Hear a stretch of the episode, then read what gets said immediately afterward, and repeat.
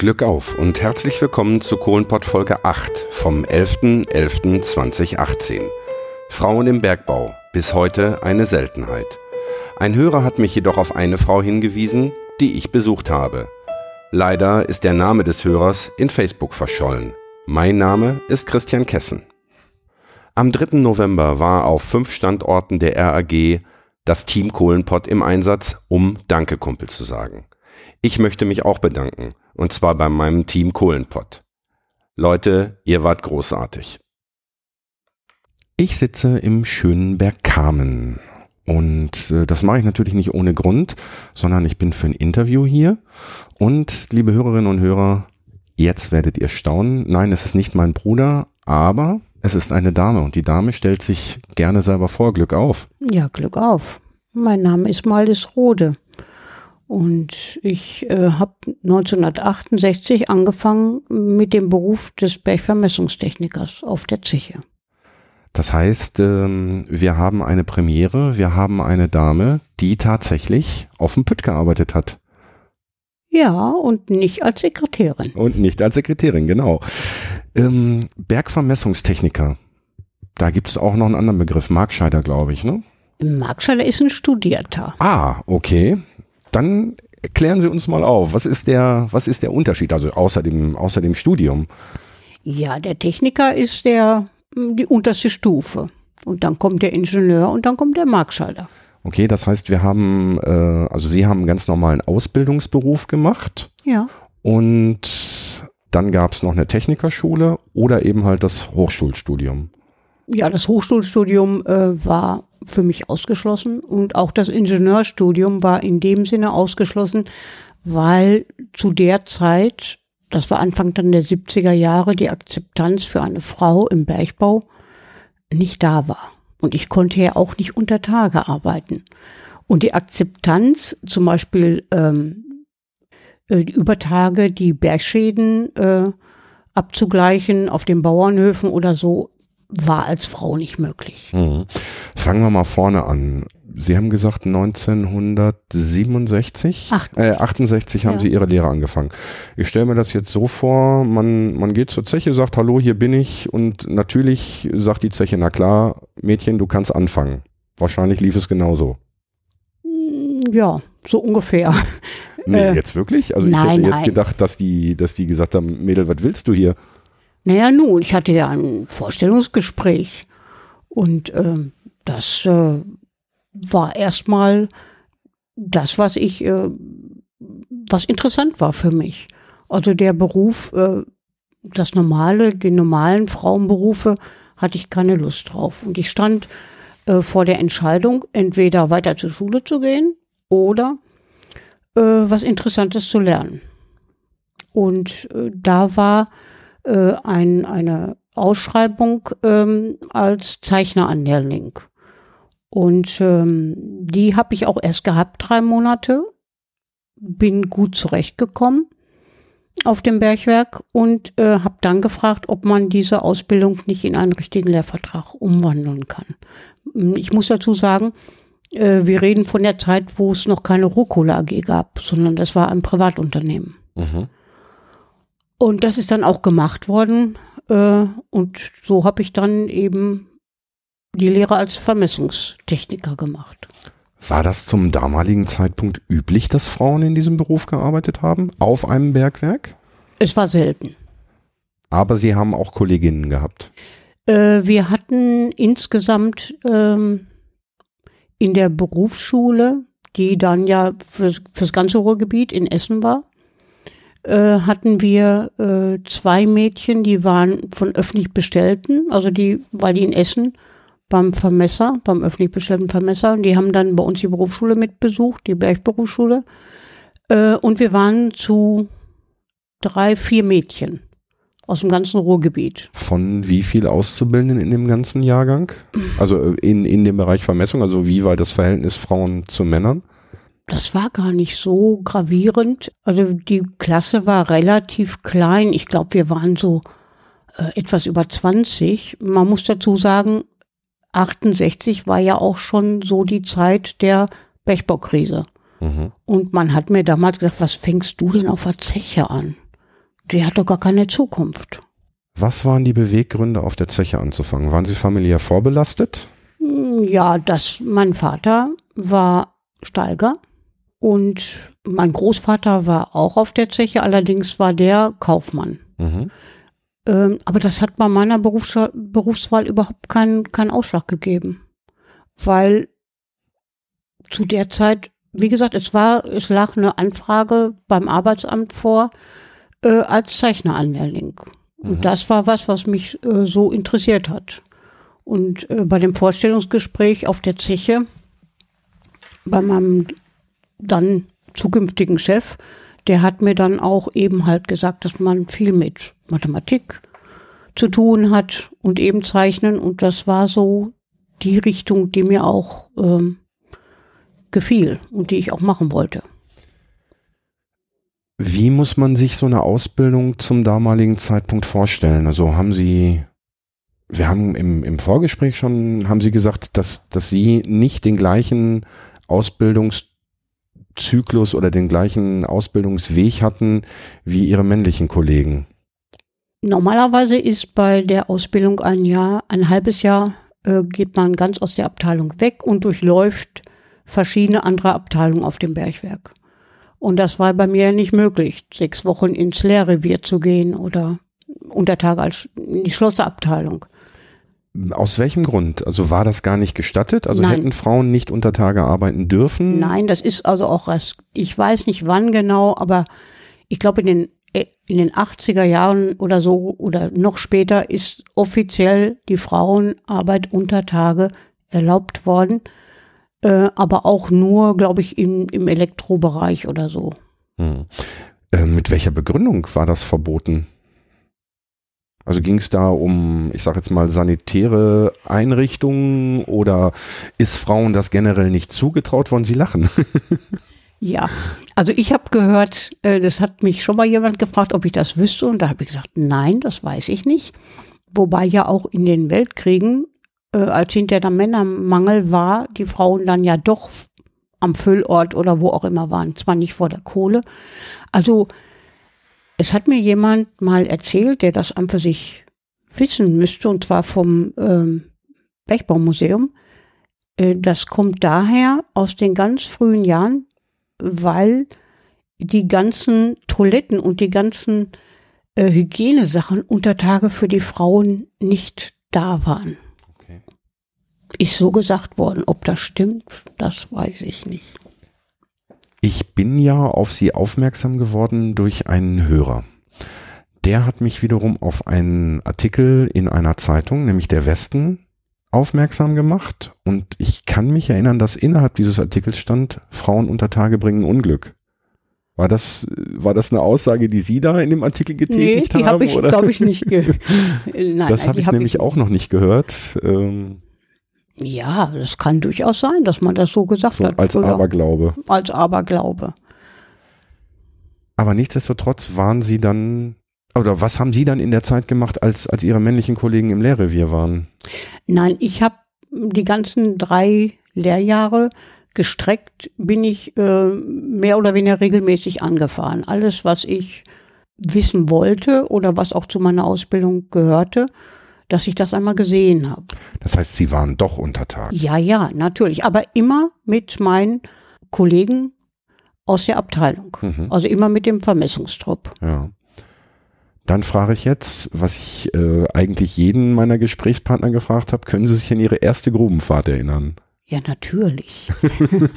ich sehe in strahlende Augen und in ein lächelndes Gesicht. Ja, also erstmal muss ich sagen, hat man mich so ein bisschen auf den Arm genommen es muss, es war Winter und man hat mir gesagt, also bring dir mal einen, einen alten Rollkragenpullover mit. Wir fahren ja an, es war kalt und äh, auf dem Kopf ist es kalt und es zieht. Das habe ich dann auch gemacht. Ja, und wir sind dann in einen Betrieb gegangen äh, und es wurde immer wärmer. Und man hat natürlich Spaß gehabt, dass ich dann mit meinem Rollkragenpullover da rumlief und geschwitzt habe wie sonst was. Ja, und das war ein, ein äh, eines, das war auf dem Bergwerk Minister Achenbach, wo ich äh, 25 Jahre war, war das der letzte steile Betrieb, der als sogenannter Zackenstreb ähm, abgebaut wurde. Also steile Lagerung und die Kohle wurde so in wie so überdimensionalen Stufen abgebaut. Ich meine auch, oder nein, ich bin mir sicher, dass es noch Holzausbau war. Mhm. Und äh, naja, das war schon ganz schön spannend. Steile Lagerung. Ab wie viel Grad oder im, ich glaube, äh, wollte ich gerade sagen, im, im Bergbau äh, wird nicht die, die, die 360 Grad Teilung, sondern die Gon-Teilung genommen. Das sind äh, 360 Grad sind 400 Gon, glaube ja. ich. Ne? Also ein Viertelkreis sind 100 Gon. Wie viel Gon äh, oder ab wie viel Gon spricht man dann von einer steilen Lagerung? Also ich weiß es nicht genau, aber ich ähm, denke mal äh, 35 Gon, 40 Gon. Also es war sehr steil. Hm. Das heißt also fast, fast 45 Grad. Ja. ja. Also es war sehr steil. Also ich kann es nicht mehr genau sagen. Müsste ich nachgucken. Hm. Und in dieser, ähm, also diese, dieses Flöz, also die, diese Kohle liegt quasi, wenn man, wenn man jetzt einmal durch den Berg schneiden würde, würde dieses Band der Kohle äh, unter einem Winkel von, ich bleibe jetzt mal bei den Grad, weil es dürfte für die Hörerinnen und Hörer einfacher sein, als dass das jetzt umrechnen, in etwa in einem Winkel von 45 Grad. Wie wie dick oder wie mächtig war dieses Kohleflöz in etwa? Haben Sie das noch in Erinnerung? Nee, habe ich nicht. Also ich denke mal, es, es ich meine, es wäre Flöts dicke Bank gewesen und äh, das war so ungefähr 1,60. Mhm. Und in diesen, also diese Stufen muss man sich dann tatsächlich wie eine, eine riesengroße Treppe vorstellen. Ja. Und es wurde ja praktisch von oben nach unten gearbeitet. Also von der Kopfstrecke ja. damit die Kohle von, von alleine, also durch die, durch die Schwerkraft quasi alleine nach unten rutscht und nicht nach oben ge, gefördert werden musste. Ähm, und dann ist dort wirklich mit, mit einem Presslufthammer und mit der, mit der Picke die Kohle abgebaut worden oder gab es da damals kann ich schon? mich nicht mehr dran erinnern. Okay. Das war einfach alles so interessant und so, so neu alles, dass ich das, also es war kein Förderband drin. Das ah. weiß ich wohl noch, weil es ja auch nicht technisch ging. Ja. Ähm, es muss in irgendeiner Form muss es anders abgebaut worden sein, aber das weiß ich nicht mehr. Mhm. Ja gut, aber wenn Sie sagen, dass es quasi so, so riesengroße Stufen waren, dann Nein, es ja, war es war kein Förderband drin. Dann nein, gibt's nein, das ja eigentlich gibt's nein, ja eigentlich nur man, manuellen Abbau, ne? Weil das sonst auch der auch der Hobel oder die Walze fährt ja nicht, nicht, über über Stufen. Ne? Dieses dieses Gefühl da in so einem in so einer steilen Lagerung oder in einer steilen Lage sich da durchzuarbeiten von oben nach unten. Das, das muss doch, muss doch sehr bedrückend sein, wenn, wenn ich mir überlege, ich habe da maximal so 1,60 Meter Höhe. Holz, das knatscht überall und, und, und ruckt. Ja, es war aber so interessant und so, äh, ja, abenteuerlich interessant, dass ich äh, über sowas mir keine Gedanken gemacht habe. Auch später nicht. Und sie wussten ja, dass die Kollegen dabei sind und die würden ja da auch nicht reingehen, wenn es gefährlich ist. Das spielte ist, ne? keine Rolle. Ehrlich nicht? Nö. Okay. Nö. Das war einfach alles äh, aufnehmen, weil es war ja alles neu, komplett. War eine andere Welt für mich. Und äh, es war später aber auch immer so. Ich bin auch im Kübel, ein Blindschacht, die Geologie aufnehmen. Also der Kübel war etwas äh, so zwischen 1,40 und 1,50 hoch man muss sich vorstellen, der hing dann an einem Haspel und der, der Blindschacht, also es war ja, ein Blindschacht ist ja ein Schacht, der nicht zutage geht. Ja, also die Verbindung zwischen zwei oder mehr Sohlen, Etagen, aber die dann, ja, nicht, ja. die dann nicht bis nach Übertage geht. Genau, genau und äh, der war noch nicht vermauert. Also war noch das äh, Gestein zu erkennen und die mussten wir von der Geologie aufnehmen. Das gehört ja auch dazu. Zu das heißt, sie haben sich in diesen Kübel reingestellt? Ja, und Wobei der, der Kübel, Kübel, wie so ein wie so ein riesengroßer Eimer ist, ne? Ja, ja. Aber genau. aus aus dickem Stahl. Aber das Problem war, da reinzukommen, weil ich bin ja gerade etwas über 1,60 und der Kübel war auch fast 1,50. Also das war schon, das war die große Schwierigkeit. Alles andere war also keine Angst oder dass da irgendwas passieren könnte. Das heißt, sie haben da in diesem Kübel gestanden und sind dann wie, wie in so einem Eimer Langsam. der am Brunnen äh, runtergelassen worden und haben dann die einzelnen, äh, die einzelnen Gestein, Gesteinsschichten aufgezeichnet oder, auf, oder dokumentiert. Gemessen, aufgenommen, dass man es hinterher auf Papier bringen kann, natürlich. Und das war wichtig. Wofür? Also wo, warum musste man wissen, ob da jetzt, ich sag mal, Sandstein oder, oder Mergel oder Schiefer drin ist? Das gehört zu der Vermessungsabteilung, dass alles, was aufgenommen wird, auch dokumentiert wird, auch was für ein Gestein und Nebengestein ist. Mhm. Damit man hinterher, äh, man hat ja auch äh, Schnitte gehabt durch das äh, Gebirge und da wurde sowas einfach hinterher auch dargestellt.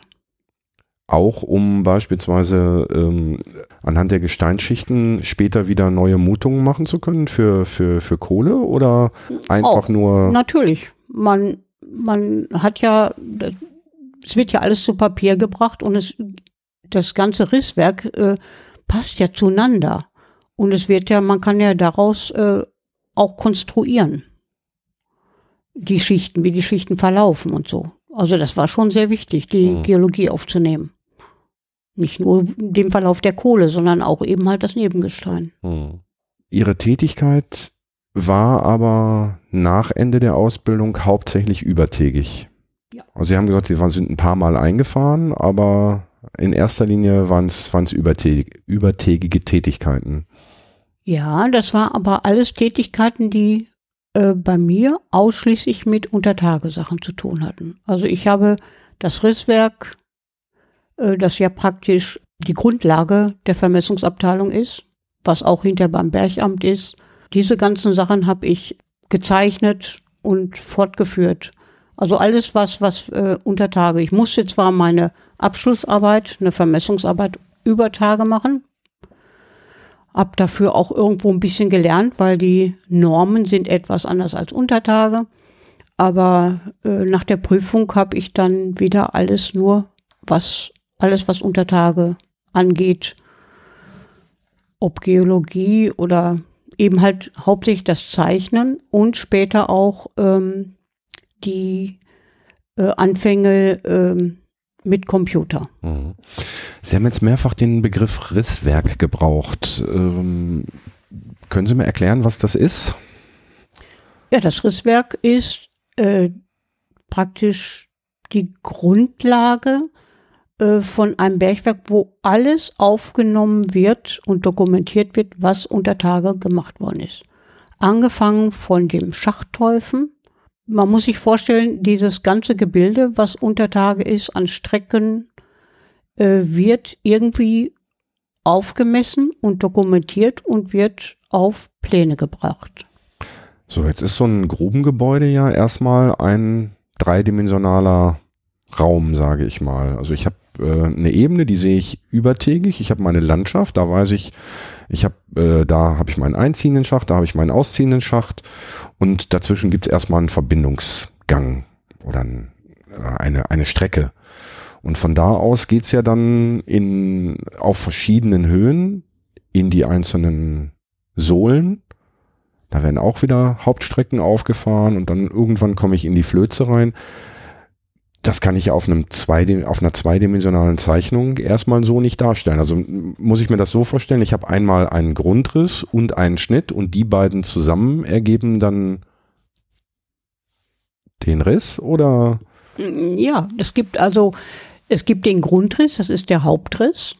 Äh, wir hatten aber auch ähm, früher äh, einen sogenannten Seigerriss. Das heißt, bei steiler Lagerung war es ja nicht mehr darzustellen, wie der Streb aussieht, weil desto steiler äh, es wird, desto kleiner wird der Grundriss. Ja. Und äh, da gibt es dann den sogenannten Seigerriss auch noch. Den Begriff habe ich schon mal gehört, aber ich weiß nicht, was es ist. ich kann Ihnen das nachher mal zeigen. Ähm, der Seigerriss geht praktisch mit der Kohle mit. Das ja. ist wie eine, wie eine Darstellung mit dem Flöz oder mit dem Abbau. Mhm. Na? Also es wird nicht projektiert Grundriss, auf den Grundriss. Okay. Weil desto steiler, desto, wie gesagt, kann man, kann man. Äh, ja, weil sich, der, weil sich der Darstellungswinkel verändert. Genau. Mhm. Sohlen und Seigertäufen. So, Sohlen und Seigertäufen. Okay. Also das war früher mit Sinus und Cosinus musste man das ja berechnen. Ne? Eine, eine gemessene Länge, die mit 20 äh, Gon gemessen wird, äh, die wird hinterher in der Darstellung auf dem Grundriss ja kleiner. Weniger. Ja, weil, ja. ja, das ist richtig. Und das muss man dann ja auch vorher berechnen, bevor man das zulegen kann. Ganz schön viele Fachbegriffe. Und ich habe tatsächlich mal Bauingenieurwesen studiert und habe da auch ein bisschen natürlich technisches Zeichnen und auch ein bisschen Vermessung gemacht. Aber ähm, das, das ist ganz schön kompliziert. Ne? Also es, ähm, wir haben ja, oder ich hatte mit Ihnen telefoniert und habe Ihnen gesagt, wo ich mein Büro habe, nämlich auf Schlegeleisen 347. Und Sie kennen das Gebäude auch. Ja, da, da. habe ich einmal äh, eine Zeit lang äh, im, in einem Kellerraum äh, habe ich äh, Fortführungsrisse gemacht. Und zwar haben wir eine Zeit lang, äh, das war diese Zwischenphase zwischen den alten Grubenrissen, die auf Karton gezeichnet wurden, und später äh, den, äh, den Plot über den Computer. Dazwischen gab es äh, Folien auf Pokalon, die vierteljährlich nachgetragen wurden mit lichtempfindlichem Material äh, eine komplizierte Sache und ähm, die auf Schläger und Eisen war noch eine Anlage, so äh, eine Schleuder, wo man diese Arbeitsprozedur machen konnte. Ganz im Anfang, die Anfänge, äh, Anfang der 70er Jahre, die waren bei der WBK in Bochum, bei der Westfälischen Gewerkschaftskasse, die hatte das entwickelt und da waren wir auch äh, im Anfang. Die haben das aber irgendwo dann eingestellt und ich war auch auf Prosper Haniel, die hatten auch so eine Anlage noch und auf Schlegel und Eisen. Mhm. Und die wurden dann von mehreren Marktschallereien im, äh, im Ruhrgebiet benutzt. Mhm. Musste man sich vorher absprechen, dass man da vorbeikommt. Ich frage aus dem Grund, ähm, es gibt in dem Gebäude auf der Rohrbodenebene, das ist also quasi die Ebene ja unterhalb der Kaue, gibt es hinten ganz am Ende einen Raum, ähm, da gab es ursprünglich mal eine Wendeltreppe aus dem Erdgeschoss hoch. Und da hängen nämlich an der, an den Wänden hängen ja in so großen Holzrahmen oder ich sag mal oben und unten eine Lattung. Da hängen nämlich Risse oder Querschnitte durch die, ähm, ja, im, ich würde sagen durchs halbe Ruhrgebiet. Also da sind äh, sind etliche Schächte drauf und da sieht man auch sehr schön diese ähm, diese Versätze, die dann zum Teil aufgetreten Sprünge. sind oder Sprünge, genau. Wenn wenn sich also das äh, also die Kohle oder auch das darüber liegende Gestein hat sich ja im Laufe der Jahrmillionen mehrfach äh, hochgedrückt und wieder gesenkt und zum Teil eben halt ist es auch so regelrecht abgerissen, hat sich gegeneinander verschoben, so dass das ist ja auch ein Problem, mit dem der Bergmann zu kämpfen hat oder hatte mittlerweile ja, dass man dass auf einmal die, die kohlenführende Schicht gar nicht mehr da war, sondern dass sie dann eben halt, ich sag mal, einen Meter nach oben oder nach unten verschoben war. Ne? Und diese, diese Pläne hängen dort noch. Vielleicht äh, waren Sie da oben auch mal? Können Sie sich daran erinnern? Nein. Weil ich glaube nämlich, dass da die Marktscheiderei drin war, aber das kann mir. Ja, aber ich war nur in diesem Kellerraum. Mm, okay. Weil ich hatte da einen Schlüssel zu und zu der Zeit, als ich da war, war ich da ganz alleine. Also da war sonst nichts. Okay. Ist ja auch gruselig. Also ich habe den Schlüssel von, äh, von der, von der Markscherei geholt und das andere war ja ein Nebengebäude. Und da war ich äh, ganz allein. Ach, das war gar nicht in dem Hauptgebäude, wo die. Nein, nein. Ach so, okay. Nein, nein. Ja, wer weiß, ob das noch steht. Keine Ahnung. Ja, da ist ja, also es ist viel steht noch. Also das, äh, das Haus mit der Fördermaschine ähm, existiert noch. Die ehemalige Lampenstube äh, existiert noch. Der Lampengang, die Steigerkauen und eben halt das Verwaltungsgebäude und eben dieser, dieser gesamte vordere Bereich, wo die Verwaltung auch drin war und die, der Pförtner beispielsweise drin saß. Ja. Also ich war 25 Jahre auf Minister Achenbach. Ähm, die Schachtanlage hat man leider sehr schnell hinterher platt gemacht. Die gibt's nicht mehr. Äh, was es noch gibt, das war der Schacht 4, da ist das sogenannte Kolani-Ei drauf. Ja. Ne? Und äh, dann war ich äh, noch, weiß ich nicht, ich glaube 15 Jahre fast auf äh, Heinrich Robert hinter Bechwerk Ost. Und da war ich vor kurzem mal auf dem, ähm, auf der Halde oben. Und wenn man jetzt so nach ein paar Jahren, wo die Zeche auch zu ist, eben sieht, wie schnell die Birken da wachsen und wie schnell es da verwildert. Also die das, die Gebäude stehen da noch und äh, die werden wohl auch von der Stadt oder irgendwo hieß es so, dass da eine Nutzung besteht. Also das wird wohl nicht abgerissen. Hm. Ja, es sind äh, Anfang des Jahres ist der Rundeindicker gesprengt worden. Da war ich da vor Ort und noch ein anderes der Rundeindicker und noch irgendwie ein Gebäude, wobei die Sprengung schiefgelaufen ist. Das Ding hat sich also gewehrt. Aber ansonsten stehen da auch noch äh, etliche Das Verwaltungsgebäude Gebäude. steht noch, der Hammerkopfturm. Genau. Ja. Ja, ja. Ja, das, äh, ja, ich hoffe, dass, äh, dass nicht mehr allzu viel abgerissen wird, weil man kann natürlich auch so eine, so eine alte Industriebrache durchaus wieder mit neuem Leben füllen. Ne? Also das, äh, Ja, man das sieht es ja zum Beispiel an dem äh, Maximilianpark in Hamm. Ähm, hier in Bechkam, also speziell hier Oberaden, das, ähm, das alte Zechengelände Haus Aden, das wird im Moment äh, bis auf den Förderturm, ist alles andere abgerissen worden. Das war auch eine riesengroße Zeche. Und das ähm, Gebiet liegt direkt am Kanal. Und ähm, es ist so, dass man äh, eventuell ähm, da eine Wasserstadt errichten möchte, also Wohngebiet, okay. weil man hat hier in dem alten Zeche Werner Kohlehafen, der im Bechkam-Rünte ist, da hat man äh, vor vielen Jahren die Marina Rünte äh, ist aus diesem ehemaligen Kohlenhafen entstanden und äh, der floriert sehr und der wird, ist sehr gut angenommen worden. Also aus dem ehemaligen Kohlehafen äh, gibt es jetzt eine kleine Marina. Und da hat man äh, so, es haben sich wohl für diese Wasserstadt Haus Aden äh, wohl äh, äh, auch Investoren äh, gefunden, die das äh, wohl irgendwo konzipieren wollen. Das wird nochmal eine ganz spannende Sache. Ja, das kann ich mir vorstellen. Aber so eine Wasserstadt gibt's doch, es gibt doch schon eine, ne? Auf einer alten oder an einem Kanal hier irgendwo im Ruhrgebiet. Oder habe ich das von der Äh, Planung? Einen Hafen gibt es noch in, in, in Duisburg, ne? Irgendwo. Nee, ich meine jetzt auch so eine, so ans Wasser gebaute oder an den Kanal gebaute Häuser. Oder habe ich das tatsächlich hier von, von Oberaden also vielleicht gelesen, dass das geplant ist? Das kann natürlich auch sein. Das äh, weiß ich jetzt auch nicht. Sie haben vorhin ganz zu Anfang, da habe hab ich, äh, hätte ich eigentlich schon direkt drauf einsteigen sollen. Sie haben gesagt, es war vor den Zeiten der Rohrkohle. Das heißt, es war wirklich ein privat geführtes Ja. Bergwerk, wie das eigentlich ja alle Bergwerke waren. Mhm. Gab's oder haben, haben Sie die Rohkohlezeiten denn auch noch aktiv erlebt? Ja. Ja, Moment, die Rohkohle ist ja 69 gegründet worden. Also als ich die Lehre zu Ende hatte, war ich dann, Ach so, war okay. dann, das, ne, das Ja, war ich- nur der Anfang. Okay, da habe ich jetzt einen Denkfehler gehabt. ähm, hat man einen Unterschied gemerkt? Oder Ja. Hat man. inwiefern? Äh, dadurch, dass ja die Zechen ähm, zusammengelegt wurden, also praktisch, äh, es gab ja damals äh, verschiedene Abteilungen, äh, Direktionsbereiche.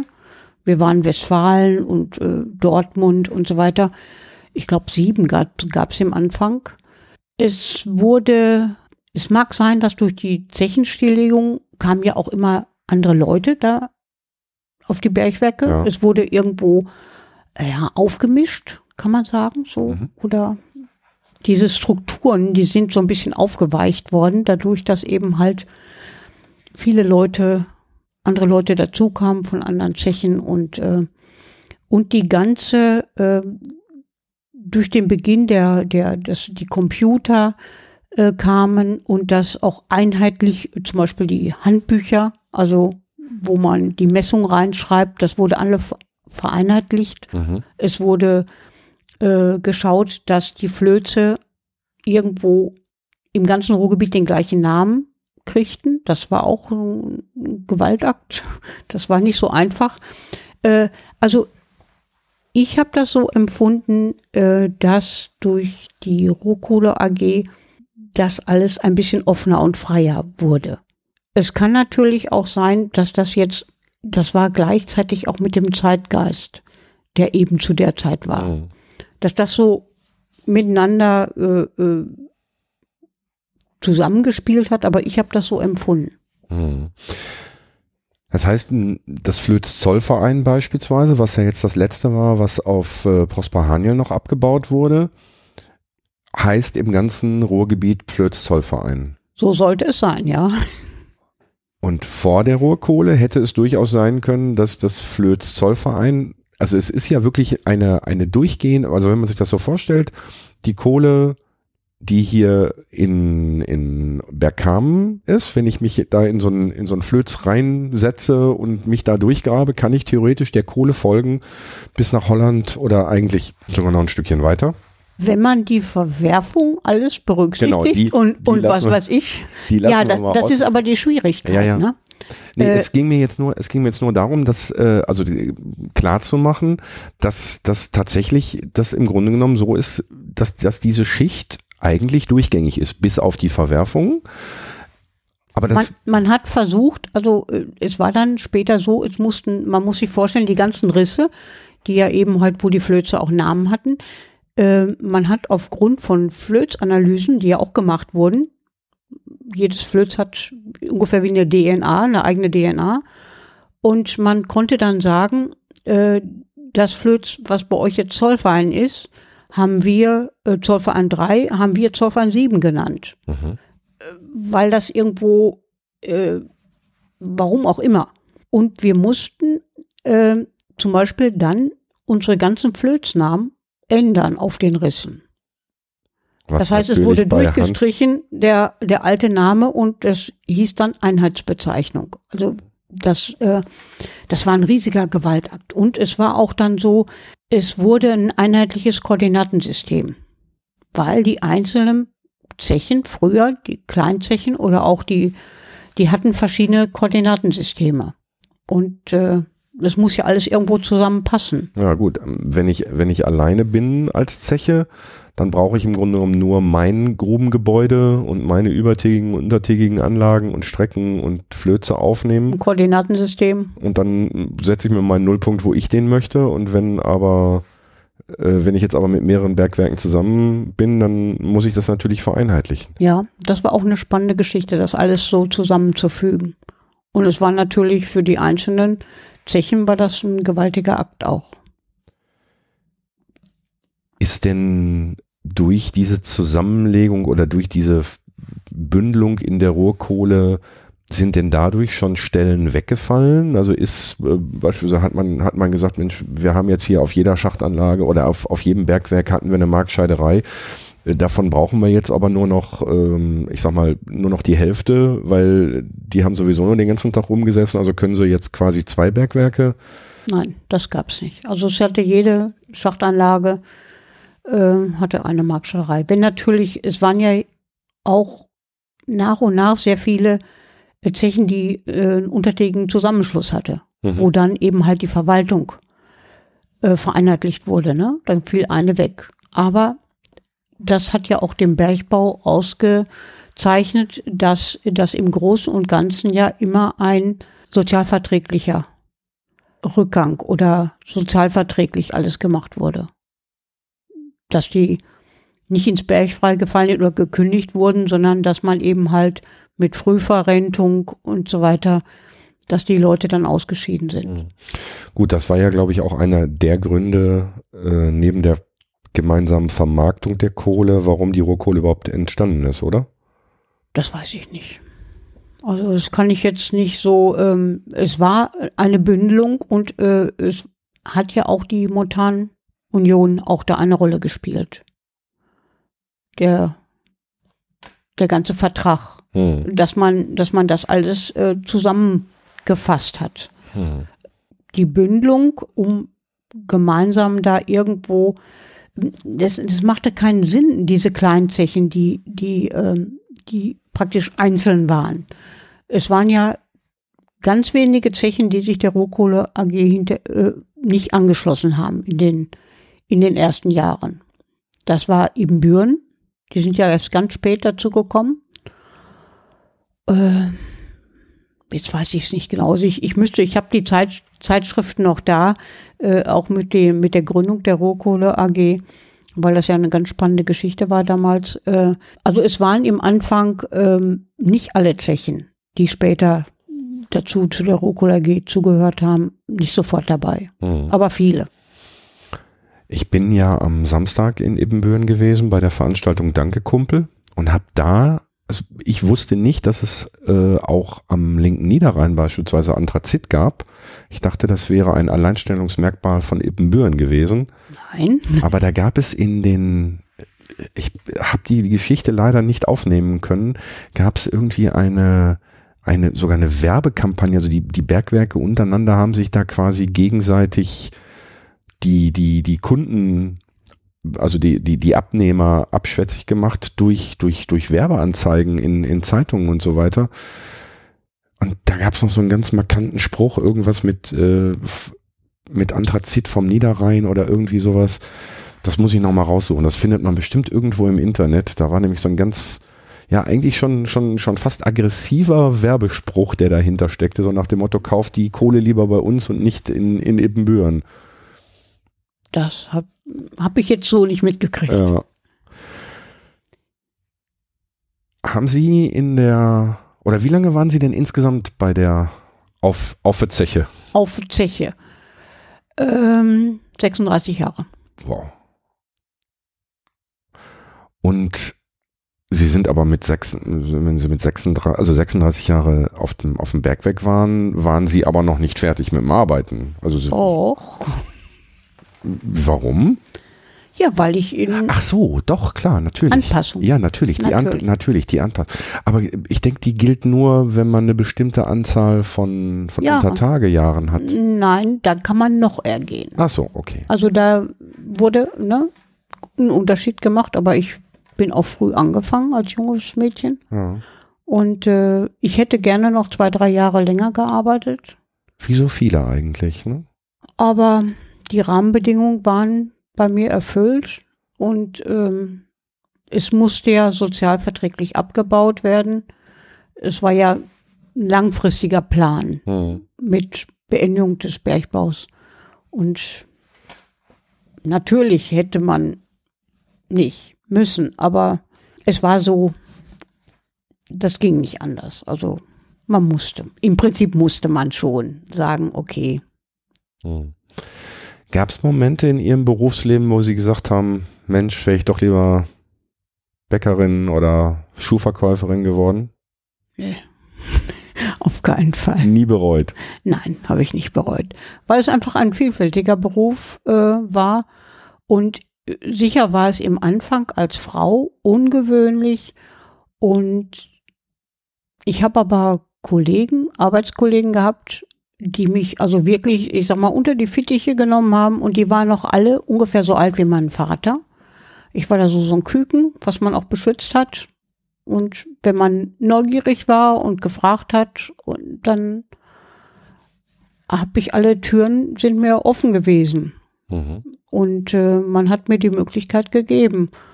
Und äh, später, man muss sagen, das war auch ein, ein Teil der Rohkohle AG, äh, dass äh, so ab Mitte der 70er, Ende der 70er Jahren, dass äh, das für die Frauen doch sehr geöffnet wurde. Mhm. Also, dass, dass einfach auch äh, woanders Frauen waren. Mhm.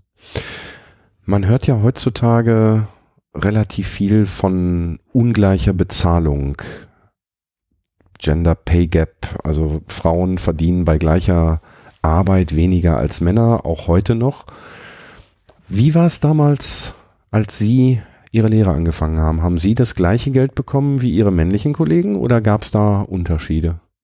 Natürlich habe ich das gleiche Geld Sie bekommen. sagen das so natürlich. Natürlich. Also wenn, wenn man das heute so sagen könnte, dass es selbstverständlich ist, dass Frauen das gleiche verdienen wie Männer. Ja, es gab doch keine anderen Frauen. Warum? Man hatte man keinen eigenen Ver- Tarifvertrag für Frauen. Ja gut, aber hätte ja sein können, dass der, dass der Werksdirektor gesagt also Mädel, wenn du jetzt hier anfangen willst, dann Nein. kommst du aber für 200 Mark weniger. Ich Moment. weiß es ja nicht. Ich habe im ersten der Jahr 66 D-Mark bekommen. ja, ich habe jetzt einfach nur eine Zahl gesagt. Ich, Ja. 66 Mark? Ja, Okay.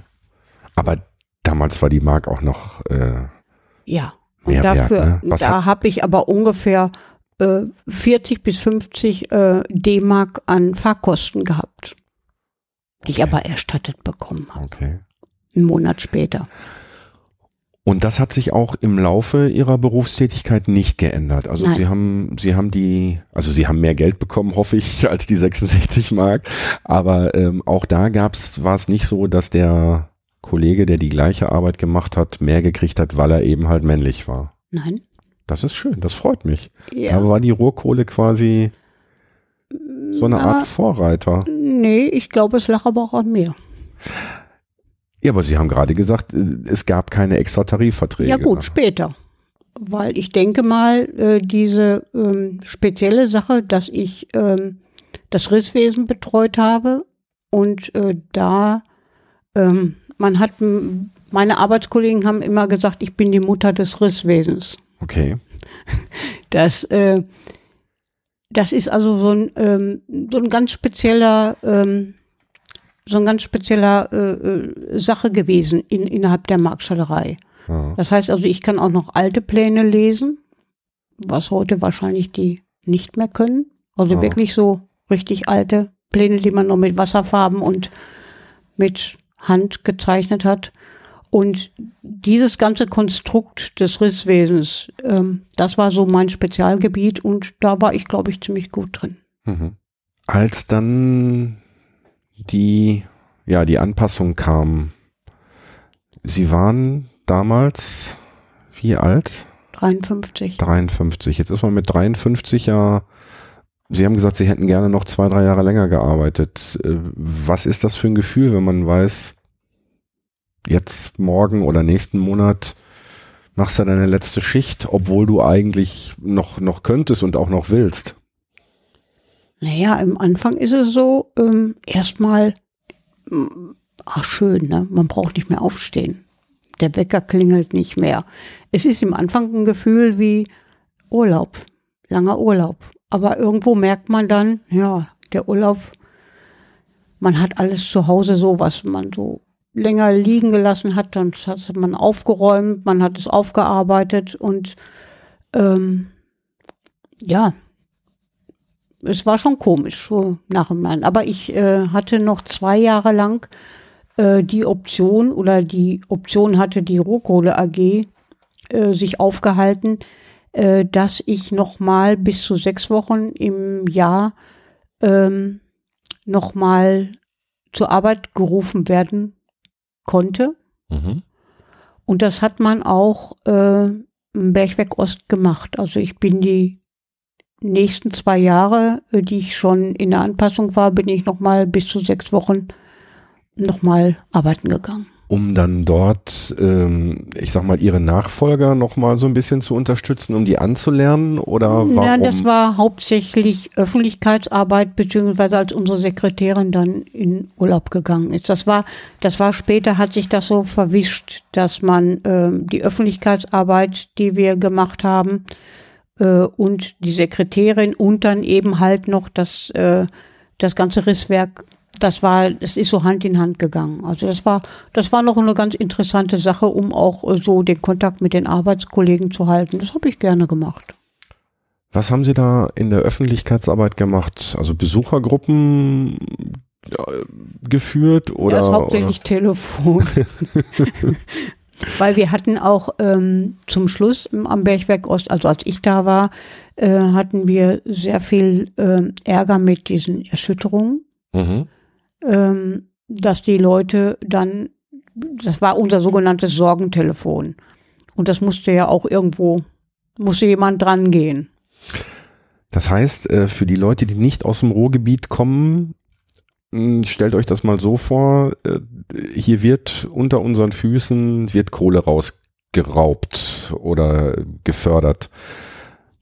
Es entstehen Hohlräume, die zum Teil verfüllt werden, aber eben halt nicht kraftschlüssig verfüllt werden, so wie die Kohle, sondern dann sackt irgendwann auch mal was nach. Da haben wir vorhin noch mal drüber gesprochen, ähm, dass es da zum Teil, je nachdem, welche Gesteinsformationen da Im, das im, Hangende. im Hangenden waren, dass zum Beispiel bei Sandstein ähm, es durchaus dann zu richtigen Bergschlägen kommen konnte. Ne? Ja. Dass da Spannungen aufgebaut oder es war eine Vermutung, dass das durch den Sandstein kam. Ne? Ja.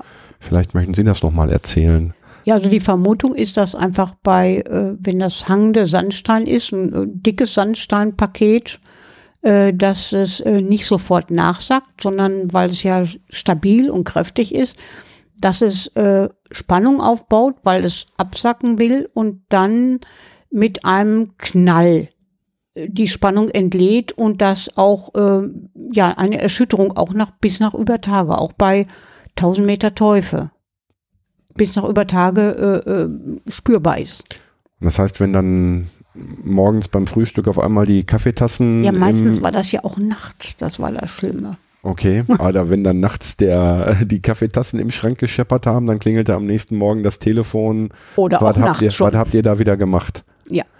Ja, ja, also die, Aber die was sagt man den Leuten dann? Also ich meine, haben die angerufen, um zu fragen, ob irgendwie eine Explosion war oder musste man Nein, denen nein, dann nun, die, jedes Mal... die wussten das ja dann auch, äh, was es ist. Sie haben einfach ihren Ärger Luft gemacht, muss man so ehrlich sagen. Ne? okay. Und äh, wir hatten, ähm, wir waren angeschlossen auch ähm, an mit der äh, Ruhr-Universität Bochum, mit dem äh, Seismographen, also die Erd Erdbebenforschung, äh, und die äh, konnten das auch. Die hatten auch Sensoren, äh, die haben auch überall Sensoren stehen und die konnten dann auch sagen, so und so viel war das, die Erschütterung. Das, wir reden da so von, äh, ich meine, das war so zwischen 1,5 und 2,3 Erschütterungen. Hm. Das, also das quasi Erd- entsprechende Erdbeben. Also ja, es war, manchmal hat das nur so wie geschüttelt, als wenn jetzt irgendwo ähm, in der Nähe ein, ähm, ein Container irgendwo abgeladen wird, der so auf der Erde rumst, ne? Mhm. Ähm, und manchmal war es natürlich mehr und, und nachts merkt man das mehr, wenn Ruhe ist. Also da ist man empfindlicher. Wenn, wenn wir auf dem Bergwerk, äh, wenn eine Erschütterung waren und wir waren gerade äh, irgendwo am Laufen, also sprich in Bewegung, haben wir das selber gar nicht kaum gemerkt, als wenn wir jetzt ruhig gesessen haben. Da hat man das schon mal eher gemerkt. Kam das denn häufig vor? Ja, das äh, kam, das hing aber von dem äh, Flöz ab, was abgebaut wurde. Und da waren eben diese, ähm, diese Schwierigkeiten da. Also ich kann mich zwar auch daran erinnern, dass ich das schon selber erlebt habe. Ich meine, Unterherten ist ja auch äh, massiv abgebaut worden mit drei Schachtanlagen, also Schlegel Eisen, Ewald und Bergwerk Westerhold. Ähm, aber dass ich jetzt sagen würde, das hat ständig gerumst, kann ich mich nicht dran Nee, erinnern. das war. Ich weiß auch nicht, aber also wir hatten da, wie gesagt, auf, auf ähm, Bergwerk Ost hatten wir ziemliche Schwierigkeiten, auch bis zum Schluss, wenn ich das so richtig in Erinnerung habe. Sie haben gerade gesagt 1000 Meter Teufel. Das war auch die, die tiefste Sohle hier am Bergwerk Ost oder ging es noch tiefer? Nee, es ging noch tiefer. Wie tief runter? Ich meine, wir hätten den tiefsten Punkt, hätten wir bei minus 1300 Mhm. Also ein bisschen. Schacht. Also der, der Abbau war, äh, ja, war auch so bei minus 1300. Wenn man dazu rechnet, äh, dass der äh, Schacht, also die Rasenhängebank, davon gehen wir immer aus, ähm, die war so ungefähr bei plus 70. Mhm. Also sind wir bei 1250 Metern in Ja, etwa. Ja. also ganz grob 1300. Also ähnlich, ähnlich wie Prosper Haniel auch. Ja. Rasenhängebank. Wollen wir das auch nochmal erklären? Rasenhängebank ist praktisch die Ebene, wo, äh, wo man auf den Korb reingeht am Schacht. Also es ist jetzt nicht, äh, der, der, der Schachtgerüst ist ja, äh, muss man sich vorstellen, da steht ja irgendwo da und der Korb ist jetzt nicht die unterste Sohle, wie jetzt hier unten der Rasen, äh, sondern ähm, das ist ein Aufbau, diese, diese Röhre, die da unten nach unten geht und diese, die, diese Rasenhängebank ist die Ebene, wo früher die, die Wagen rausgekommen sind, wo die Schienen lagen, beziehungsweise wo der Korb hält und die Leute einsteigen. Hm. Und diese Rasenhängebank ist für die einzelnen Bergwerke jeweils der Bezugspunkt gewesen für die, äh, für, beispielsweise auch in den Rissen für die Teufen oder? Nein, die Teufel geht immer nach plus äh, äh, null. Also Also über äh, normal null. Normal null. Ah, so. Alles okay. andere ist? Hm. Also das wird immer noch mitgehalten, wo die, die Rasenhängebank ist. Aber die ganzen Teufenangaben, die sind auf normal null Mhm. bezogen. Das heißt aber doch, dann bin ich tatsächlich sogar, also von der Tiefer. von der Erdoberfläche sogar tiefer, nämlich Ja, die ja. 70 Meter. Also bin, Ja, bin ich sagt praktisch- ja. ja, ja, okay. Ich hatte, dann habe ich ja schon, ich habe schon wieder einen Denkfehler gemacht. Aber das ist ein ist ein Problem oder ein ein ein Punkt, der mir relativ häufig auffällt. Wir müssen ja versuchen oder ich muss versuchen, einmal das zu verstehen, was mir meine Gesprächspartner und in diesem Fall Gesprächspartnerinnen erzählen. Und wir müssen mit der Stimme ja Bilder malen, weil äh, wenn wir jetzt hier uns gegenüber sitzen und ich jetzt hier mit meinen Händen so verschiedene Höhen andeute, das sehen die Hörerinnen und Hörer ja nicht. Deswegen es ist manchmal so technische Zusammenhänge nur mit Audio zu erklären, ist manchmal nicht ganz so einfach, finde ich. Nö. Ja, für mich ist es selbstverständlich. Ja, ja, äh, natürlich. Sie sind, Natürlich. Sie sind der Profi. Ja, ja. Aber es ist dann immer auch schön, wenn man äh, jemanden gegenüber hat, der ähm, jetzt einfach nachfragt, weil er es nicht ganz versteht. Und es ist ja, äh, ich habe Freunde äh, aus dem Rheinland und die sind da auch ganz unbedarft und da ist der die Erklärungsnot da oft noch viel größer, weil die äh, gar keine Ahnung haben. Das ist eigentlich sogar ein, ein Problem, was ich habe, weil ich habe ganz viel gefährliches Halbwissen. Einmal, weil ich auf, auf Kohle geboren bin. Mein Bruder war äh, bis letztes Jahr unter Tage. Ähm, Bergbau hat mich immer interessiert.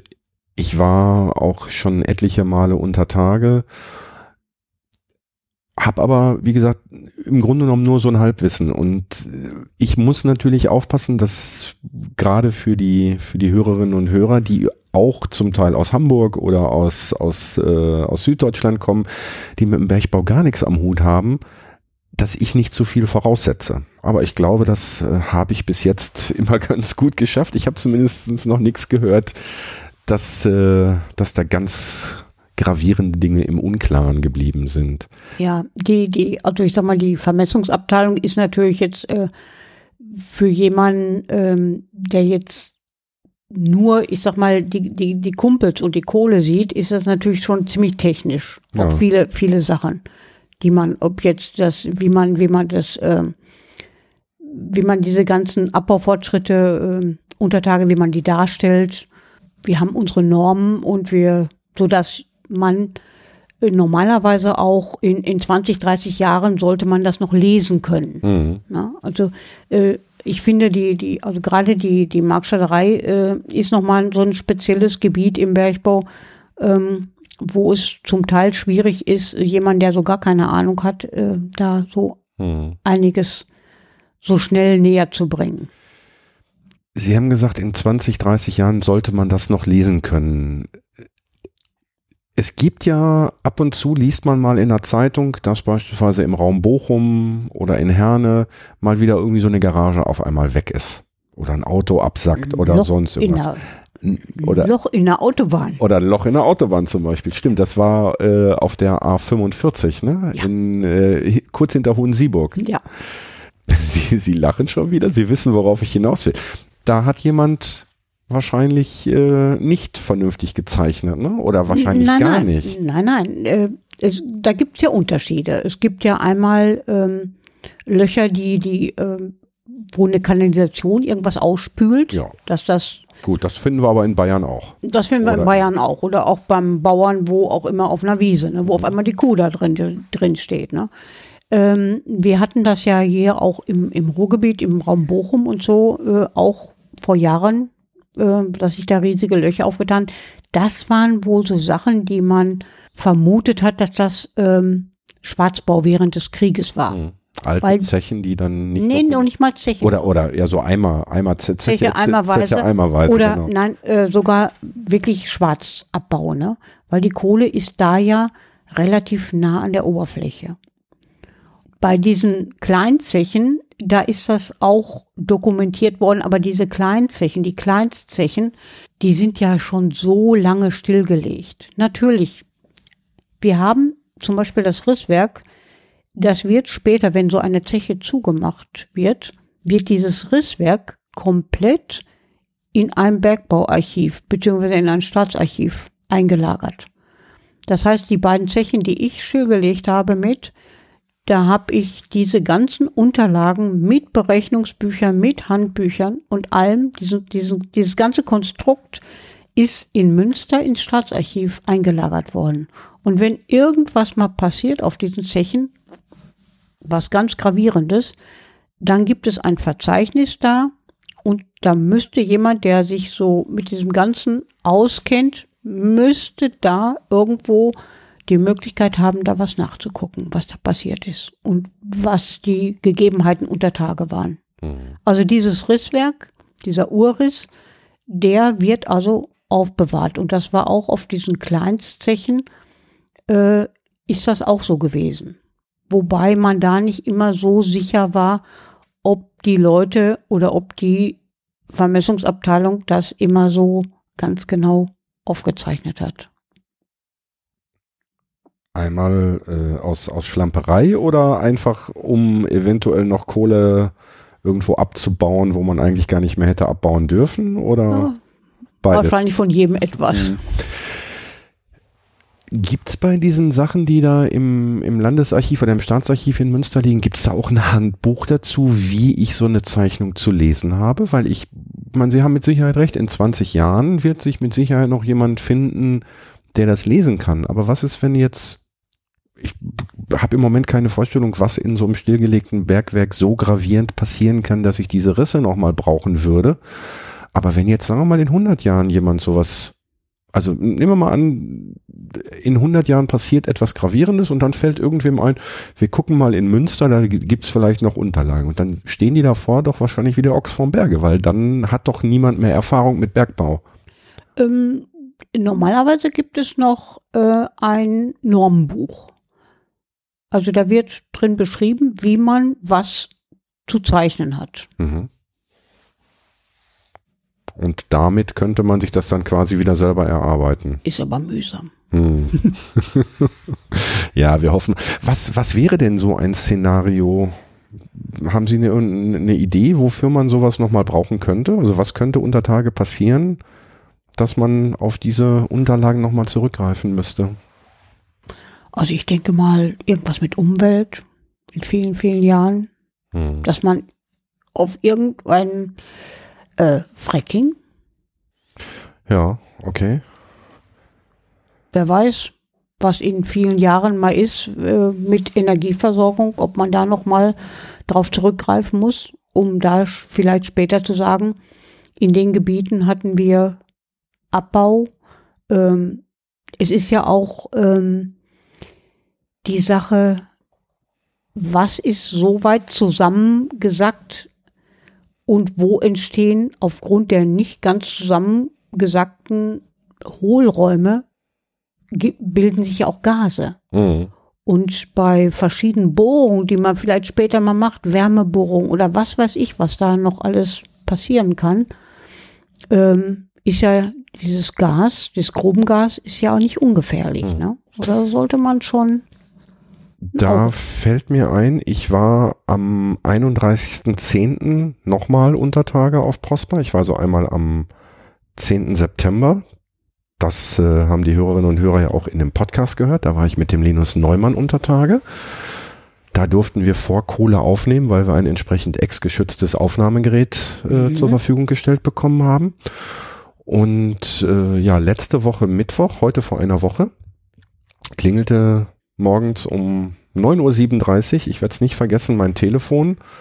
Es war ein Freund von mir dran und sagte immer, wenn du um, äh, wenn du bis halb elf am Schacht bist, dann kannst du noch mal mit runter. Und in dieser Gruppe war unter anderem der Oberbürgermeister von Hamm. Und der erzählte nämlich, dass es da bei Bohrungen wohl äh, zu einem Gasaustritt kam. Sie nicken, Sie kennen die ja. Geschichte. Ja, natürlich. Ich habe es nur so am Rande mitbekommen. Ja, es ist ja hier im Einzugsgebiet. Ja. Ne? Man kriegt das aus der Presse schon mit. Ja, was ist da, was ist da genau passiert? Wissen Sie das? Äh, so genau werden die das auch nicht sagen. Ne? Sie haben sich da schon ziemlich gedeckt gehalten. Aber die haben ta tatsächlich irgendwelche, ich glaube Geothermie, irgendwas die, in der Richtung ja. wollten die wollten oder wollten die da. Und haben machen. eine Glasblase angebohrt. Ja, und da ist dann Gas ausgetreten und ist auch entzündet gewesen, oder? Ich glaube nicht, aber Hm. die haben es dann kontrolliert abgefackelt. Ne? Ja. Ja gut, und für solche Sachen sollte man natürlich wissen. Es Äh. ist ja auch so, ähm, man weiß ja nicht, was später, was, was unsere, die späteren Generationen noch irgendwo an machen, energiemäßig. Äh, Ja. Ich denke mal, es kann sein, dass man darauf nochmal zurückgreifen muss oder sich einfach anschaut. Ich denke mal, im, im ähm, wir sind ja hier das Rand des Ruhrgebiets. Also ich gehe jetzt mal so aus Essen, Bochum und so. Da wird mit Sicherheit, das ist ja wir, wirklich löchriger Käse da. Ja. Also da wird äh, mit, ähm, mit Bohrungen auf, auf Energiegewinnung oder so, wird man Pech haben. Ja. Das Wird Einzige, was wäre, wäre Gas. ja. Ähm, aber äh, weiß man nicht. Also es ist eine Sicherheitsmaßnahme und ähm, ist, ähm, muss man gucken. Hm. Das werden wir nicht mehr erleben, denke ich mal, dass da nochmal die Schubladen aufgemacht werden und die Leute sich das nochmal angucken. Aufgrund der Vielzahl von Informationen kommen mir jetzt immer noch so Einfälle mit Sachen, die Sie vor, vorhin gesagt haben, wo ich eigentlich nochmal nachhaken wollte. Sie haben gesagt, Mitte der 80er oder in den 80ern ist überhaupt erst offiziell die Arbeit für Frauen unter Tage zugelassen worden. Ist mit dieser Zulassung der Arbeit unter Tage sind da Ihre Untertagefahrten auch nochmal gestiegen oder waren Sie, Nein, nein, dann nicht mehr. also Sie sind immer nur so zwischendurch, aber n- durch diese, durch diese Zulassung nicht, nicht häufiger, dass Sie jetzt gesagt haben, so, Nein, jetzt darfst du. Dafür war dann, habe ich mich dann spezialisiert auf mein Risswerk. Mhm. Und äh, wie gesagt, während meiner Ausbildung war das gut, dass ich zum Beispiel gesehen habe, äh, Bohrlochbild. Also das heißt, äh, es gab ja Zeichnungen, wie wenn man ein, ein, eine Strecke sprengt, Ja. gibt es ein, ein bestimmtes Bohrlochbild, wie man bohren muss, um dann die Sprengung anzusetzen. Ich wollte das mal sehen, beziehungsweise das gehörte einfach dazu, dass alles, was man mal zeichnet, dass man sich was vorstellen kann. Es gibt ja auch Sachen, äh, ich musste Unfallzeichnungen ähm, zeichnen, die jemand aufgenommen hat von uns, aber ich musste das hinterher umsetzen. Mhm. Und äh, man kann sich verschiedene Sachen, kann man nicht zeichnen, wenn man das noch nie gesehen hat in, Ja. in echt. Ja. Dieses Bohrlochbild, äh, das habe ich mal gesehen im Bergbaumuseum in Oerkenschwick. Da gibt es ein klitzekleines Bergmuseum im ehemaligen Lehrstollen. Ganz, ganz toll, äh, liebevoll gemacht. Also ist eine private Initiative. War das also wirklich so, dass, dass Sie jetzt, sagen wir mal, den, den Streckenquerschnitt, der, der war ja bekannt, und Sie haben dann quasi für die, für den, für den Schießmeister und für die, für den Bordtrupp jedes Mal gesagt, okay, ihr habt jetzt die und die geologischen Gegebenheiten und ihr habt jetzt genau so die Löcher zu bohren. Ich dachte, das wäre mehr oder weniger so eine Erfahrungsgeschichte, was die, dass, also dass, dass, dass die sagen, okay, wir wissen, wie wir die Löcher bohren Nein, müssen. also es gab da ein bestimmtes Schema gab es da schon. ja, Also gab es da mehrere Varianten. Also es wurde nicht jedes Mal speziell alles neu gezeichnet. mhm. Also da gab es so ähm, ich, vier, fünf verschiedene Bohrlochbilder, je nachdem, wie die Gegebenheiten waren. Ne, aber alleine das zu sehen, wie ist das? Ne? Was für ein Ausbau ist da? Ist ja auch immer unterschiedlich. Mhm. Waren ja nicht immer die gleichen Ausbauten da, nicht die gleichen Querschnitte. Und wie dieses Bild dann angesetzt wurde. Ne? Es geht allein um das Wissen, das Mhm. Zu transportieren. Das war mir also wichtig immer, dass ich das ähm, mit transportieren kann. Für wen sind dann diese, diese Zeichnungen gemacht worden? Für den Sprengmeister. Und er hat dann da quasi anhand des, des entsprechenden Bohrlochbildes auch Die seine, Löcher gebohrt. seine, seine Löcher gebohrt und auch die, die, die Beladung oder wie, wie heißt Besatzklar, nee, wie, wie heißt das diese, wenn, wenn die, wenn das Explos, also der Sprengstoff da reingeht, also die Mengen, Das, das, Das- war nicht das- unsere Sache. Das, das- war, okay. das war vom Sprengmeister. hm, Bei uns muss- war das dieses Zeichentechnische, dass wir dem gesagt haben, also das ist hier dein Bohrlochbild. Das war natürlich mit Zusammenarbeit, das war, aber bei uns war das so, dass wir eben die Zeichnung dafür hatten. Hm. Was haben wir noch vergessen? Ja, vergessen haben wir noch, dass zum Beispiel, als ich anfing 1968, muss man sich vorstellen, dass Frauen auf keinen Fall mit einer Hose zur Arbeit kamen. Das ist jetzt Untertage ein bisschen schwierig, ne? Ja, aber ich bin ja auch die erste Zeit, bin ich dann ja auch Übertage gewesen mit den Übertagevermessern. Mal beim Bauern zu gucken, äh, wenn der Schweinestall eine Schieflage hatte. Ne, das musste ich ja auch mitmachen. Mhm. Mit, äh, mit einer äh, mit dem Wassernivellier, Mhm. ähm, also mit einer Schlauchwaage. Mhm. Was ich kennen Sie ja, ne? Ich kenne das ja. Kommu Prinzip der kommunizierenden Röhren.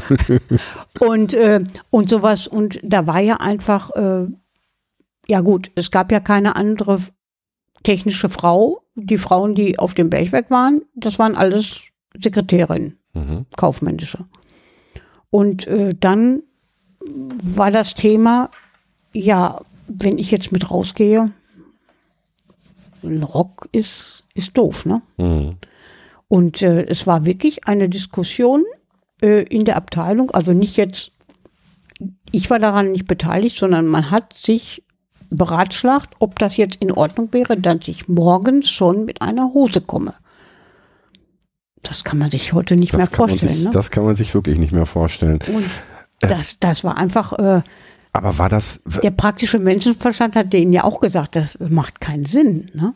aber das war ein ungeschriebenes Gesetz. Also wenn die Sekretärin jetzt mit der Hose gekommen wäre, Nein, dann hätte es ist ein, es ist eine, eine Sekretärin, also ein Lehrling, die mit mir angefangen ist. Äh, die war in, irgendwo in, in einer Abteilung.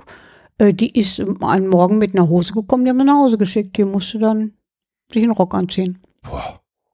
Ja. Also das, das äh, sollte man heute mal wagen, ne?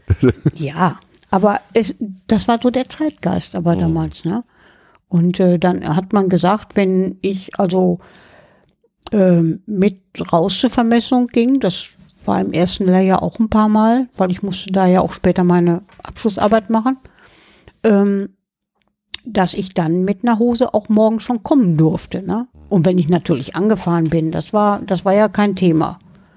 Ne? Da, da gab es ja dann die Ausrüstung. Sehen Sie, ich habe schon wieder was, jetzt, was mir jetzt einfällt. Sie haben vorhin die Geschichte mit dem Rollkragenpullover erzählt. Ähm, ich kann mich erinnern, dass mir bei jeder meiner Grubenfahrten gesagt wurde, ich darf nichts eigenes tragen, also von der Unterwo äh, Unterhose über die Socken und so weiter, weil eben halt sichergestellt sein muss, dass es reine Baumwolle ist, dass eben halt keine statische Aufladung durch Kunststofffasern und so passiert. Äh, wie war denn das dann mit Ihrem Rollkragenpullover? Weiß ich nicht. Auf jeden Fall, es war, glaube ich, ein Baumwoll, aber man hat mich da auf den Arm genommen und ich glaube, die haben auch da nicht so. Ich weiß nicht. Auf jeden Fall habe ich diesen Rollkragenpullover angehabt. Und, es Und- war auch nur einmal. Und den zieht man auch unter Tage dann nicht mal eben aus als Frau, ne? also so viel Mut hatte ich nicht. Ist mir auch nicht in den Sinn gekommen. Nein, nein. Also das habe ich mich geärgert genug und weil die so einen Spaß hatten daran, äh, habe ich mir das natürlich auch nicht anmerken lassen, so richtig. Natürlich nicht. Können Sie sich an Ihre letzte Gruppenfahrt erinnern? Ja, natürlich auch.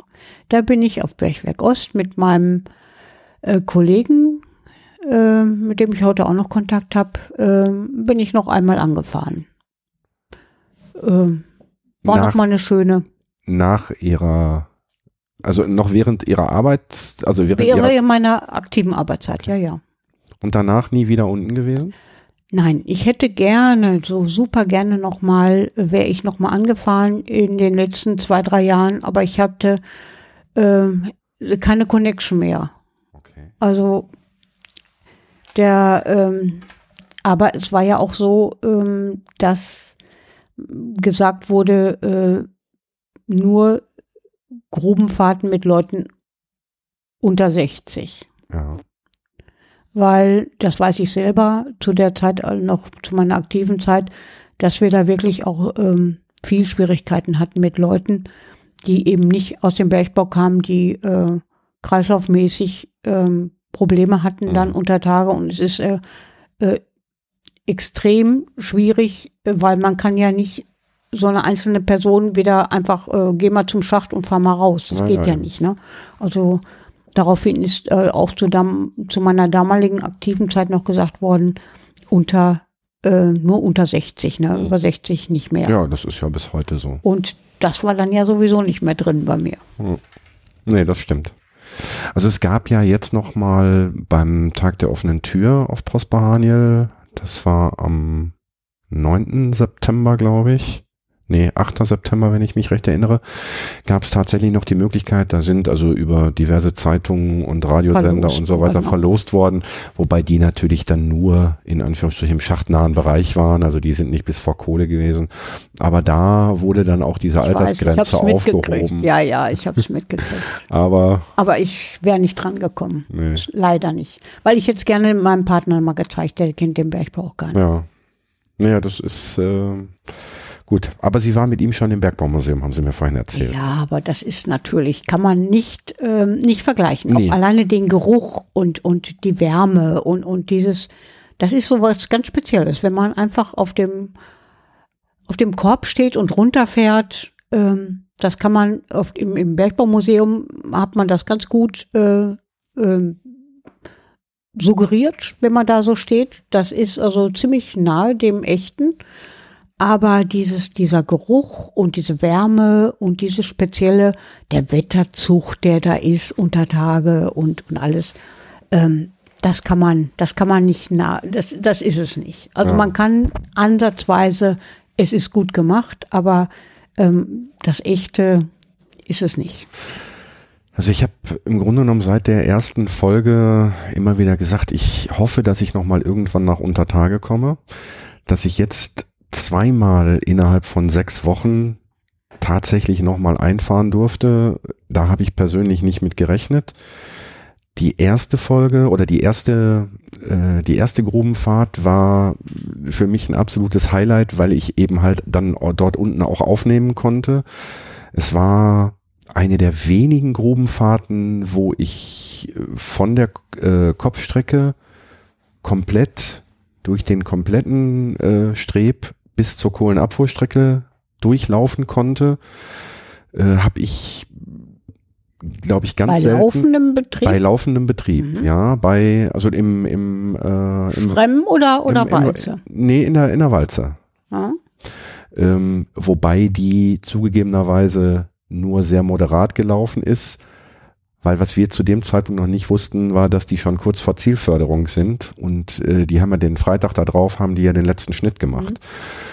Und dann gab es auch noch irgendein Problem mit dem Kohlenabfuhrband, das hat gestanden. Das heißt, die konnten gar nicht voll, mit, mit voller Leistung kohlen. Ähm, und wie gesagt, jetzt am 31.10. war ich nochmal im gleichen Revier, Flöz-Zollverein.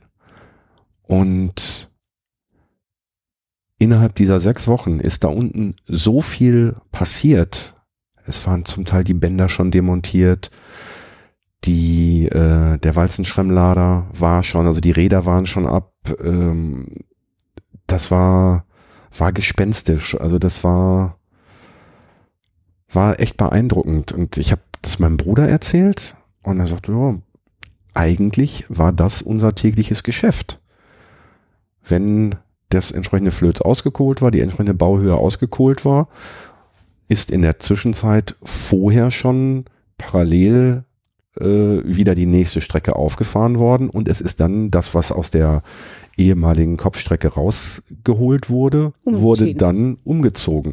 Das war mir, Sie sagen klar, natürlich. Das ist, aber wenn, na, also für mich, für mich war das, war das irgendwie so, boah, sieht ja ganz anders aus, aber dass das natürlich das tägliche Geschäft war, dass die Sachen dann eben halt von der einen Bauhöhe in die nächste wieder verbracht wurden, das war mir so gar nicht oder ich habe nicht drüber nachgedacht. Also wenn man drüber nachdenkt, ist einem das natürlich klar. Da kommt ja keine neue Maschine an oder kein komplett neuer Ausbau an, sondern das natürlich zieht das um. Aber ähm, das war schon war schon beeindruckend, dass Sind jetzt Sie denn auch auch noch. Band gefahren? Nein, das darf ich ja nicht, Warum nicht? weil man dafür äh, mittlerweile einen Bandschein braucht. Und das ist eine zweitägige Ausbildung, wie wir gelernt haben. Ah, so, also da das wird dann zu meiner Zeit Nein, nein, nein, nein. Äh, ich bin, ich glaube, zu, ich glaube, mich erinnern zu können, dass ich schon mal Band gefahren bin. Das ist aber dann ewig lange her. Ich glaube, da brauchte man das auch noch nicht. Aber äh, heutzutage braucht man da einen Bandschein für, ja. Ja, ist ja auch nicht ganz ungefährlich. Ja, das, äh, Und vor allen Dingen für jemanden, der es nicht täglich macht. Ne? Ja. Also ich habe mich dabei nicht wohl gefühlt, okay. Warum?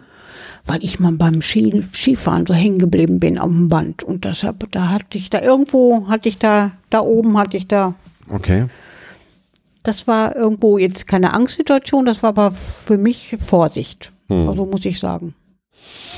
Äh, Gab es denn zu dem damaligen Zeitpunkt diese Sicherheitseinrichtungen schon, die man heute hat? Also Personenkennbaustein wahrscheinlich noch nicht, ne? Also diese automatische Abschaltung. Da gab es also nur an der Seite zur Not diese, diesen Notaus und In dann, der Mitte auch. oder in der Mitte und dann diesen Lappen, der dann zur Not Ja, aber wie gesagt, das habe ich ganz, ganz selten gemacht, weil ich es nicht wollte. hm, dann lieber laufen, ne? Ja, wir hatten auch einige Betriebe mit einstehenden Hängebahnen und ähm, Vermessungsabteilung ist ja sowieso. Ähm, also ich habe es nicht, vielleicht zwei, dreimal, aber mehr nicht. Hm.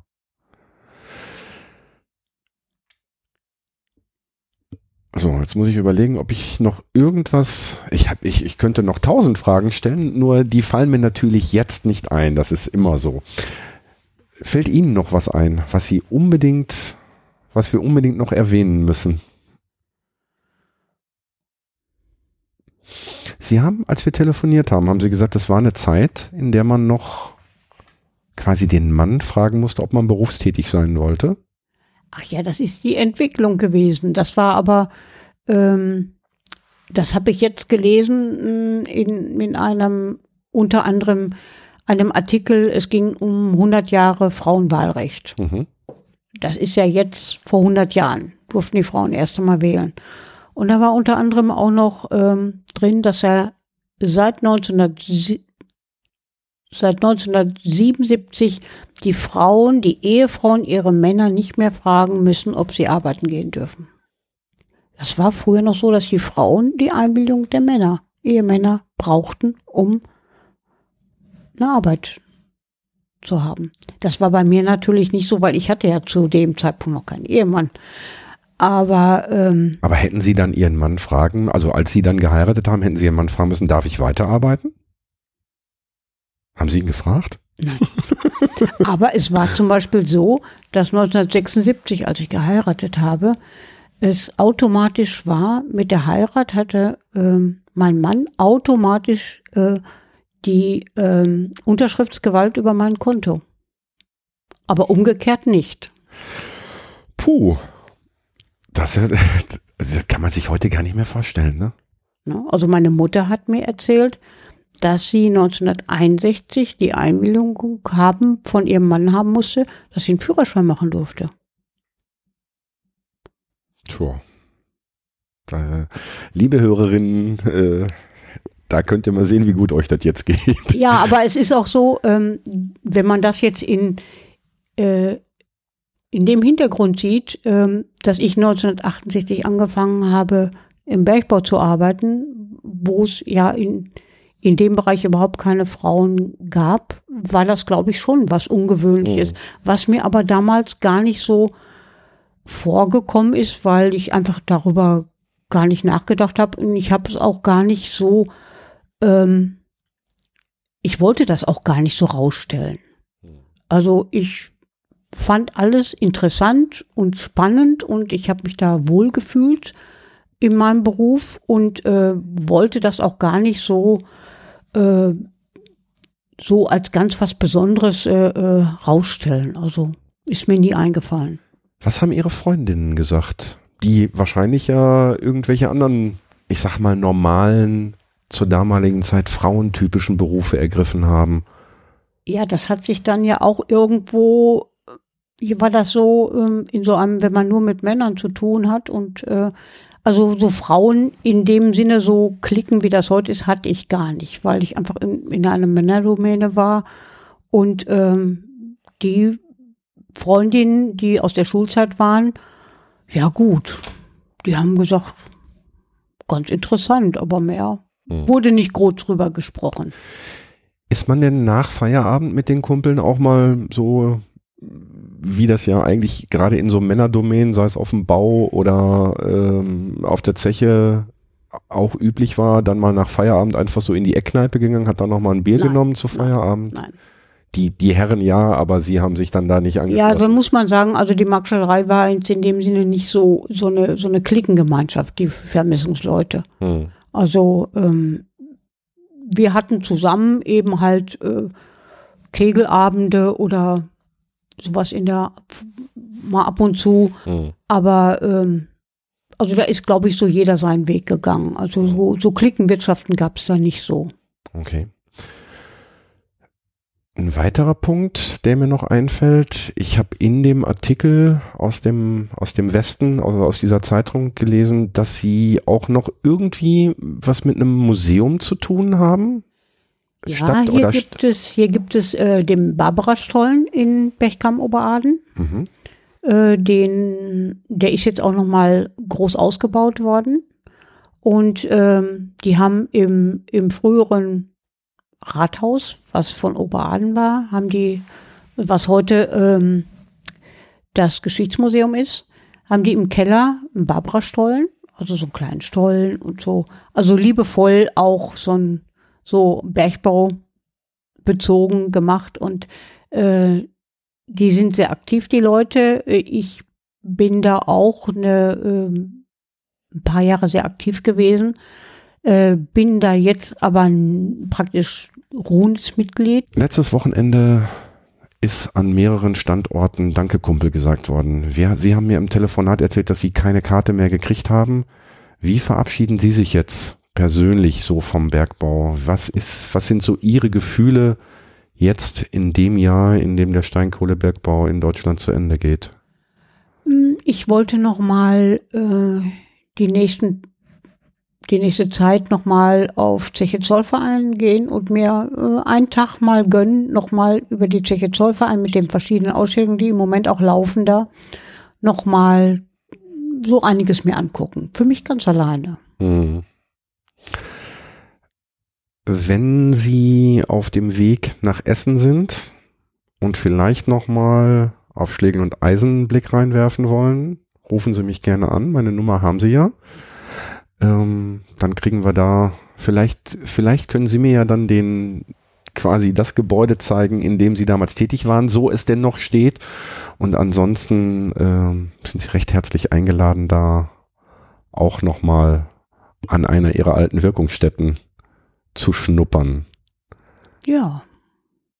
Also würde ich gerne machen, wenn sich's ergibt, muss Ja. ich schauen. Ja, Also, jeder, jederzeit herzlich willkommen. Noch ein letzter Satz zum Kohleende.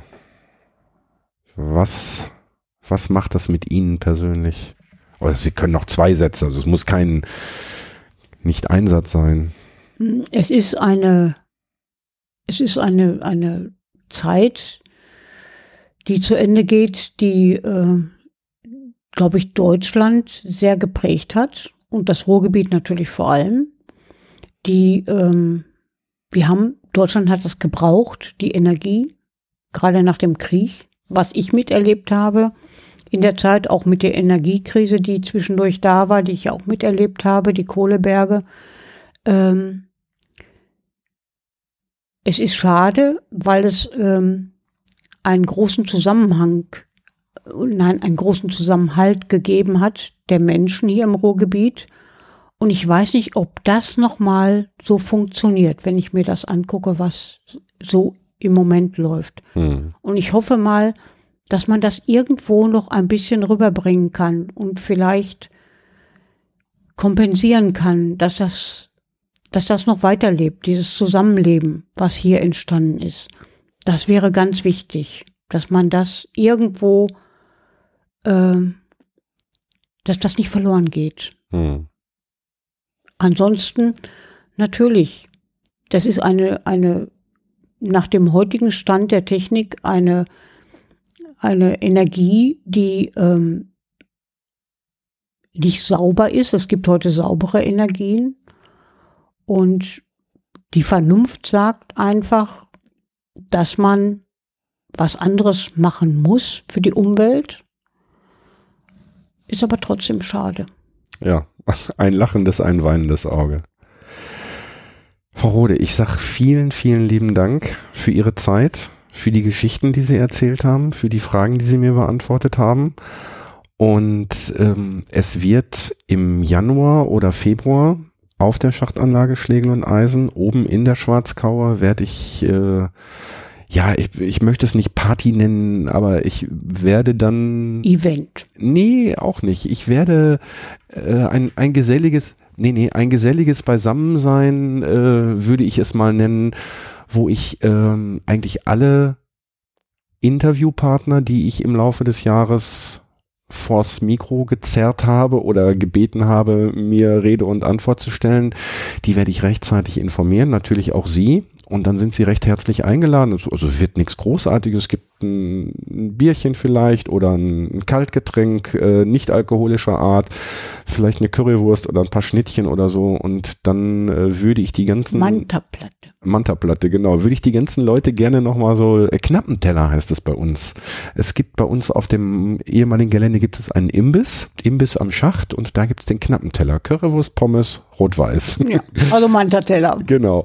Ähm, würde ich die äh, Protagonisten dann, äh, wie gesagt, gerne einmal nochmal zusammenholen, äh, dass man da nochmal sich ein bisschen austauscht, bisschen quatscht.